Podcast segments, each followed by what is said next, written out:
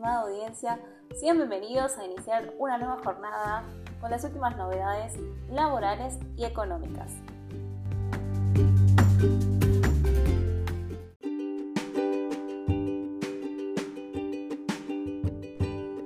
Servicio doméstico. Suben los salarios en abril, mayo y junio. Con los ingresos correspondientes al actual mes de abril, regirá un aumento del 6% en los salarios del personal de servicio doméstico. En mayo habrá un nuevo reajuste del 9% y en junio otro del 15%. Así lo comunicaron ayer por la tarde por separado y tras una reunión de la Comisión Nacional de Trabajo de Casas Particulares, el Ministerio de Trabajo y la Unión Personal Auxiliar de Casas Particulares.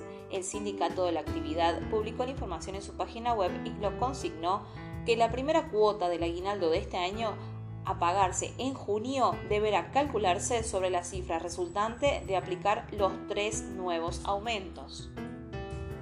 Según la cartera laboral, si se considera el llamado año paritario de esta actividad, el incremento en el periodo comprendido entre junio de 2021 y mayo de 2022 resultará del 65%. La última suba de 12% sobre los valores de mayo del año pasado se concretó con el pago de los salarios de marzo, Además del incremento, para los tres próximos meses se anunció que en agosto habrá un nuevo encuentro para revisar el porcentaje de suba en general y en particular el adicional que se cobra por zona desfavorable. De cuántos serán los nuevos valores dependerá de la forma en la que se disponga y la que se apliquen los porcentajes. Para determinar las subas de las recientes y al definirse que serían no acumulativas, se calcularon los porcentajes establecidos sobre los valores vigentes en mayo del año pasado y las cifras resultantes se sumaron a los ingresos mínimos del mes previo al de cada suba.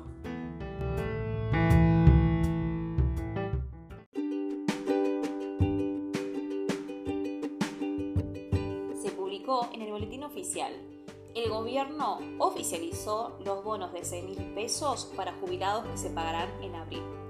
El gobierno oficializó el pago de un subsidio extraordinario de 6 mil pesos a los jubilados que cobran la mínima de una de las medidas impulsadas para compensar la pérdida de poder adquisitivo en este sector debido a la inflación. El beneficio será distribuido por la ANSES y se repartirá en la segunda quincena de este mes. De acuerdo a lo establecido en el decreto 180-2022, publicado este viernes en el Boletín Oficial, el subsidio será para los jubilados y pensionados que perciban ingresos de hasta 32.630 pesos, quienes tengan ingresos de entre 32.630 y 38.630 pesos recibirán la diferencia hasta completar dicho monto. En las consideraciones se explicó que este bono fue otorgado con el fin de mitigar los efectos económicos provocados por la pandemia resulta imperativo continuar con la adopción de una serie de medidas urgentes y excepcionales con el objetivo de reforzar la protección económica y social de los sectores más indefensos. Se destacó la normativa. El pago de este subsidio extraordinario había sido confirmado el lunes pasado por el presidente Alberto Fernández a través de un mensaje en las redes sociales y luego de mantener una reunión con la titular de ANSES, Fernanda Raberta. La medida, así como la fecha de cobro de la segunda quincena del vigente mes, fue un anticipo que ya se había destacado. El bono no tenía el buen visto del Fondo Monetario Internacional que desaconsejaba la decisión. Según el cálculo oficial, la medida beneficia a 4,6 millones de jubilados.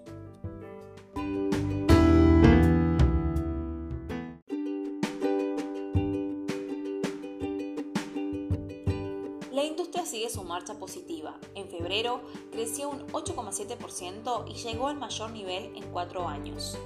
La producción industrial registró un incremento del 8,7% en febrero en relación al mismo mes de 2021, un salto determinante luego de la caída interanual del 0,8% de enero pasado. En la medición desestacionalizada, la industria logró una suba del 4% en relación a enero esta manera, en el acumulado del primer bimestre, la industria tuvo una mejora del 3,9%.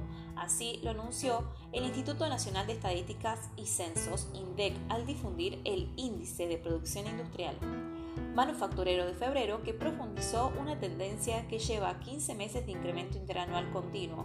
Más allá de la baja circunstancial de enero por razones estacionales, varios de los sectores que más traccionan el índice general se movieron en positivo, pero en términos de un dígito, en el caso de productos minerales no metálicos, alimentos y bebidas, productos de metal, industrias metálicas básicas.